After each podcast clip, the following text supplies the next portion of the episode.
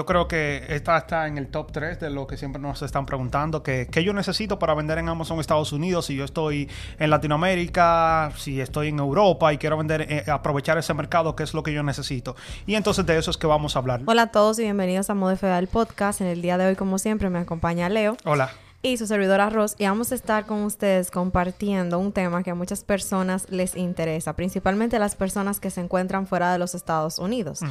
Y ese tema es cómo vender en Amazon desde cualquier parte del mundo. Así que, Leo, comencemos. ¿Qué es lo primero que tenemos que tomar en cuenta para vender en Amazon desde cualquier lugar. Exactamente. Yo creo que esta está en el top 3 de lo que siempre nos están preguntando, que qué yo necesito para vender en Amazon Estados Unidos, si yo estoy en Latinoamérica, si estoy en Europa y quiero vender, eh, aprovechar ese mercado, qué es lo que yo necesito.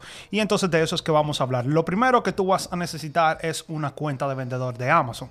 Y aquí entra, entra las, las preguntas de que, ok, ¿qué yo necesito? Yo puedo crearla con, la, con los documentos de mi propio país o yo necesito eh, crearme una LLC en los Estados Unidos. Y aquí entonces te vamos a dejar la información. En la caja de descripción yo te voy a dejar la información de todos los países que Amazon como que reconoce y que permite que tú te puedas crear una cuenta utilizando los documentos de esos países. Así que te lo voy a dejar porque sería muy largo si yo empiezo a mencionarlo casi, o sea, todos.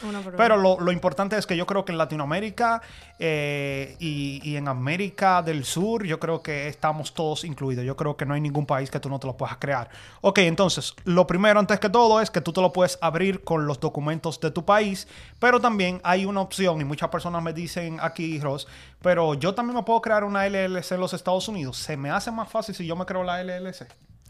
Bueno, todo va a depender de cómo tú vayas a manejar tu negocio. Si bien es cierto que hay algunos procesos que son mucho más fácil para personas que tienen LLC, dígase si van a hacer wholesale o si se van a contactar con distribuidores para el asunto de desbloquearse. Sin embargo, esto no quiere decir que no sea posible hacerlo cuando tenemos una cuenta sin una LLC a nuestro nombre personal. Exactamente. Yo creo que más adelante vamos a hablar de los modelos de negocio que hay en Amazon y eso es un, un punto muy importante. Depende del modelo de negocio que tú quieras hacer, también va como que va a depender de si tú necesitas una, eh, una, LLC, para empezar o si lo puedes hacer a tu propio nombre. Pero en este caso, digamos que tú lo puedes crear a nombre de tu de, con los documentos de tu país. Luego de eso, lo que va a pasar es que si tú vives fuera de los Estados Unidos, entonces ellos te van a mandar un código que ese va a llegar a tu correo electrónico. Las personas que viven aquí en los Estados Unidos, ese código le llega a la dirección que tú pongas, pero como tú estás fuera, te va a llegar un, código para que tú puedas verificar eh, que eres una persona real y todo lo demás. Y luego entonces lo que resta es que ellos van a hacer una llamada para ellos verificar la documentación y verificar tu identidad, donde te van a pedir documentos de identificación, dígase tu pasaporte, te van a pedir que sostengas el pasaporte junto a tu cara para ellos verificar que sí, efectivamente es esa persona la que está abriendo la cuenta de Amazon, porque de esta manera entonces ellos tienen ya básicamente seguridad de quién es que está abriendo la cuenta, porque dígase que ellos no tienen acceso quizás a verificar la originalidad de todos esos documentos a través de una plataforma en específico. Entonces lo hacen así. Y aquí un punto muy importante es que esa entrevista, bueno, yo creo que la el nombre entrevista como que es intimidante y muchas personas tienen como miedo, pero esa conversación que tú vas a tener con el representante de Amazon es en inglés.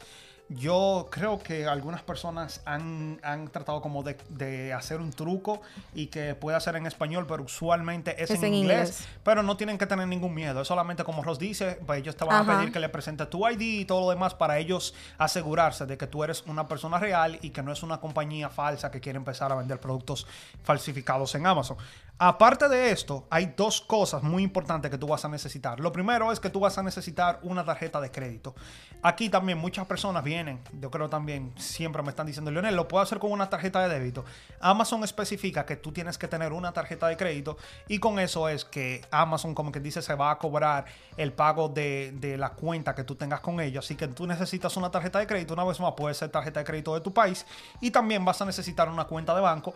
Ya esto es imprescindible porque allí es donde Amazon te va a pagar Y también aquí viene otra pregunta que las personas me dicen, Leonel, pero si yo no estoy, yo en estos días me contactó una persona y dice, yo soy de República Dominicana y cuando quiero poner mi banco no aparecen los bancos que Amazon como que, que, que acepta. Entonces yo le dije que la mayoría de personas que están fuera de los Estados Unidos... Y no tienen una cuenta aquí. Exactamente.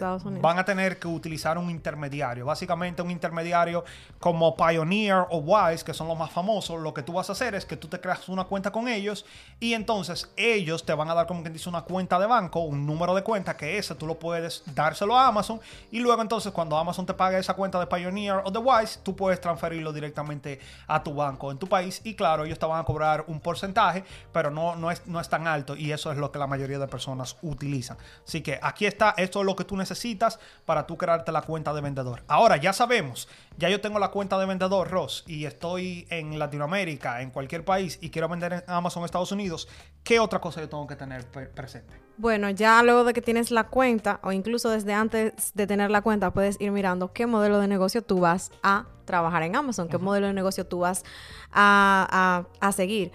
Hay varios, tú puedes hacer arbitraje, que es lo que nosotros recomendamos. Básicamente compramos en una tienda retail o una tienda online, una tienda eh, a la que tiene acceso todo el mundo a un precio que nos deje ganancia en Amazon. Pero ese precio no es a lo loco ni inventado. Nosotros utilizamos herramientas para calcular las deducciones que realiza Amazon y así saber que verdaderamente vamos a tener ganancias. También hay otro modelo de negocio que es casi lo mismo que arbitraje, pero a mayor escala, que es el wholesale o mayoreo o ventas al por mayor, que es cuando nosotros pues contactamos a grandes distribuidores de distintas marcas y hacemos el proceso de comprarle ya grandes cantidades, les compramos faldos o les compramos por paletas y asimismo enviamos a Amazon para venderlo a un precio que nos deje a nosotros también ganancia, porque siempre estamos buscando ganar dinero, no vamos a estar vendiendo productos para perder dinero o simplemente por quedar empate. Luego de ahí, pues tenemos otro modelo de negocio que quizás tampoco implica crear una marca todavía, que es realizar el dropshipping. Sin embargo, para hacer dropshipping de la manera correcta hay muchas reglas que hay que seguir.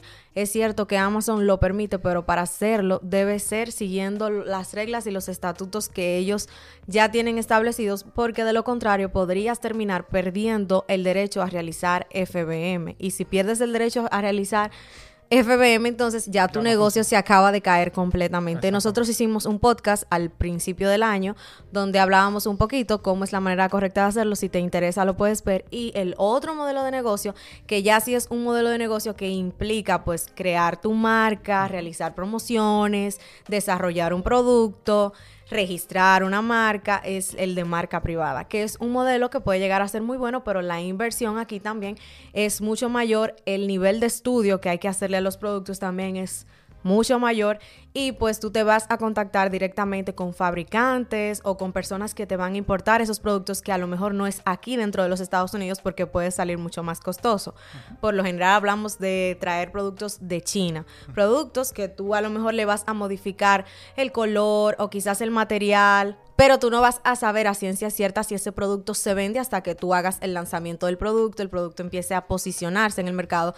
Y es por esto que para principiantes nosotros no lo recomendamos, pero cada quien puede estudiar y si se siente preparado para hacer un modelo de negocio que a lo mejor no es el que nosotros le recomendamos a un principiante, pero esa persona pues siente que sí lo puede hacer, que tiene el dinero para hacerlo, que tiene todos los recursos, pues tampoco es que le vamos a decir no lo hagas a fuerza.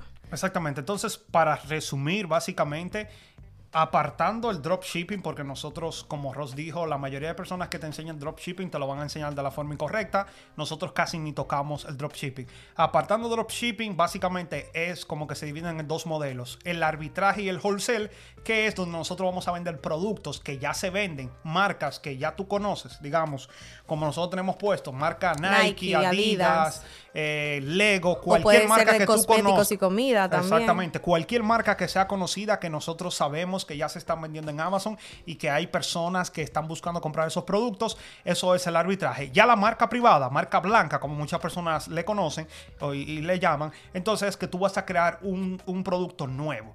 Como Ross dice, no necesariamente tiene que ser nuevo porque muchas personas lo que buscan inspiración en un producto que ya está en Amazon y quizás le agregan valor, le agregan un color o lo que sea, pero como quien dice, tú vas a agregar un producto nuevo al mercado. Así que esa es la gran diferencia. Ya sabiendo eso, sabiendo de que tú puedes elegir crear tu propia marca, crear tu propia empresa, registrar tu marca y todo lo demás, o tú puedes vender ya productos que se están vendiendo en Amazon, que es lo que nosotros hacemos. Tú necesitas saber que hay dos canales de distribución o en, términos simples, hay dos formas como nosotros podemos enviar esos productos. No importa el modelo que tú hagas, hay dos formas de cómo podemos enviar esos productos a los clientes. Y esos modelos son FBM y también puede ser FBA. FBM es el Fulfilled by Merchant o muchas que el cumplimiento lo realiza el vendedor. Es como ustedes muchos conocen eBay, donde los vendedores envían directamente a los clientes. Eso es el FBM en Amazon.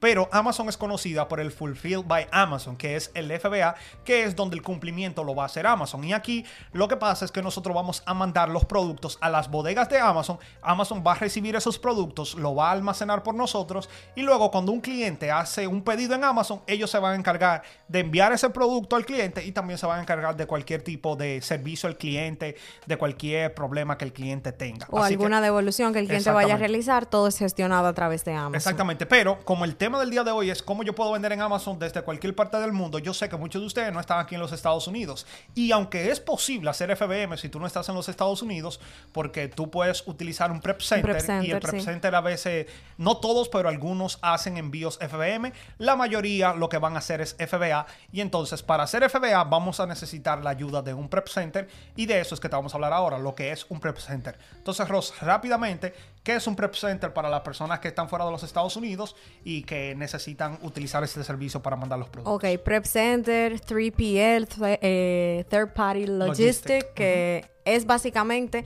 una compañía que se va a encargar de preparar tus productos para enviarlos a Amazon. Y ustedes dirán, bueno, pero si yo le compro a un distribuidor, que muchas personas lo hacen así, si yo le compro a un distribuidor y el distribuidor me está diciendo que me puede mandar directamente a Amazon, ¿por qué yo tengo que usar un prep center? Bueno, una de las razones por las que tú deberías usar un prep center es para que de esta manera ellos se encarguen de primero verificar que el producto está en buen estado, etiquetar ese producto y realizar cualquier tipo de preparación extra que lleve ese producto. Dígase, un producto frágil necesita estar envuelto en burbujas de aire, entonces eso lo hace el prep center. Ellos te cobran un monto por hacer esto, sin embargo, por lo general el costo de hacer esto con ellos es mucho más económico que hacerlo con Amazon. Por eso es que casi siempre recomendamos que utilicen un prep center. Ahora bien, tú tienes la opción de analizar y verificar qué es lo que te conviene más a ti, porque a lo mejor muchas personas pensarán, bueno, pero si Amazon lo que me cobra es alrededor de 50 centavos por etiquetar el producto, ¿por qué yo voy a ir donde un prep center donde me cobra alrededor de un dólar con 25 centavos o un dólar con 50? Cuando Amazon te está hablando de etiquetarte el producto por 50 centavos, no te está agregando todavía ahí que ellos, por un lado, si necesita una preparación extra, te la van a cobrar. Sin embargo, ellos también van a tener que cobrarte por recibir esos productos y básicamente por procesar esos productos ellos mismos. Entonces, nosotros recomendamos que se utilice un prep center porque ellos se van a encargar de verificar que todo es bien, esté bien con los productos, se van a comunicar directamente contigo si algo pasa. Y pues de esta manera nosotros Claro está, tenemos el contacto con Amazon, Amazon nos va a recibir los productos, sin embargo, no es con la misma responsabilidad que si hubiese pasado si nosotros hacemos que Amazon etiquete y que Amazon pues también inspeccione los productos, porque si pedimos algo frágil, por ejemplo, y llega roto a Amazon desde la primera vez, no es lo mismo que llegue roto al prep, center, quizás si llega roto al prep center pudiéramos hacer más fácil un proceso de devolución o un proceso de resolver directamente con el distribuidor a que llegue esto a Amazon, donde los procesos por lo general se alargan muchísimo más cuando hay que trabajar directamente con ellos. Entonces... Pero em, antes de que tú sigas, también aquí hay mucha confusión porque a veces nosotros le mostramos a las personas que tú puedes comprar en Walmart, tú puedes comprar en Target y una pregunta recurrente es, Lionel, entonces yo compro en Target y lo envío directamente a Amazon. No, no funciona así. Tú necesitas enviarlo a tu casa si tú vives en los Estados Unidos, que es lo que muchas personas hacen. Nosotros lo, a veces todavía lo hacemos, pero también tú puedes utilizar un prep center. En este caso, si tú estás fuera de los Estados Unidos, tú puedes comprar en Walmart, en Target, en Kohl's, en Walgreens y entonces tú lo vas a enviar al Prep Center. El Prep Center se va a encargar de, preparar esos productos y enviarlo a Amazon por ti. Aquí, en cuanto a los Prep Center, eh, los precios varían, como Ross dijo, de un dólar a un dólar con 50, yo creo más o menos. Y esto va a depender por mucho. Unidad. Por unidad, claro. Y esto va a depender mucho si el Prep Center está en un estado que, que no paga impuestos. impuestos. Así que también tienen, tienen que saber esto. Y ya, lo último que queremos tratar en el día de hoy es que yo sé que muchas personas se preguntan, ok, Lionel, yo me creé la cuenta, ya yo conozco los modelos de negocio, sé cómo enviar a Amazon, voy a utilizar un Prep Center, pero ¿cómo funcionan los impuestos? Antes de hablar de esto, es muy bueno recalcar, como siempre, nosotros no somos abogados, no somos contadores, no somos expertos, solamente te estamos dando esto como información. Es importante que si tú te vas a lanzar en este negocio, tú busques ayuda y busques eh, de un profesional. profesional exactamente. Pero básicamente aquí hay dos tipos de impuestos que son el income tax y el estate tax. El income tax es básicamente como si tú tuvieras... El impuesto a tus ingresos. Exacto, como si tú tuvieras un trabajo normal y esto usualmente tú lo vas a pagar en tu país. Ya después que tú crees tu negocio, depende de las ganancias que tú tengas, y eso tú lo vas a tener que pagar en tu país y eso varía, depende de los países donde, donde cada quien viva. Pero también está el state tax o el impuesto estatal. Y aquí se supone, aquí también como, como le estoy diciendo, esta es una área gris del IRS y de todo lo que tiene que ver con los impuestos, se supone que tú deberías de pagar impuestos donde tus productos están siendo vendidos. Es decir, si tu producto se vende en Oklahoma, otro se vendió, se vendió en Ohio, o tal vez se vendió en Pensilvania, Nueva York, ahí es donde tú debes de pagar esos impuestos al Estado. Sin embargo, como tú no estás dentro de los Estados Unidos, se hace muy difícil para, para el IRS ellos eh, como quien dice, forzarte a que tú pagues ese dinero. Y por eso es que, aunque se debería de pagar al Estado, la mayoría de personas que están fuera de los Estados Unidos no hacen este pago. Una vez más, como le estoy diciendo, no se lleven de mí, no se lleven, me gusta siempre un dicho que dice, no se lleven de una persona que está hablando en YouTube acerca de, cosas legales. Para eso es muy importante que ustedes consulten a un contable, un experto en los taxes y les pueda ayudar. Pero básicamente es esta la información general que nosotros vemos que muchas personas manejan. Así que nada, si ustedes tienen cualquier pregunta, yo sé que muchas personas siempre están interesadas en esta clase de contenido, nos la pueden dejar en los comentarios. Y nada, te damos las gracias por estar aquí una vez más con nosotros. Siempre para, para nosotros es un placer. Si le puedes dar like y si puedes compartir este video con cualquier persona que también quiera ingresar en este mundo de Amazon, te lo vamos a agradecer mucho. Así que nada, una vez más, muchas gracias por estar con nosotros y nos vemos en una próxima. Bye. Chao.